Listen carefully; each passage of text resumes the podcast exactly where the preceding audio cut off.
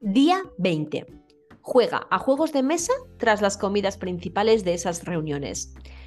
Eso te mantendrá con la mente más en atención plena y podrás ir apartando mejor la rumiación del momento post comida. Podremos bajar un poquito el volumen a la culpa que estará hablando en ese momento.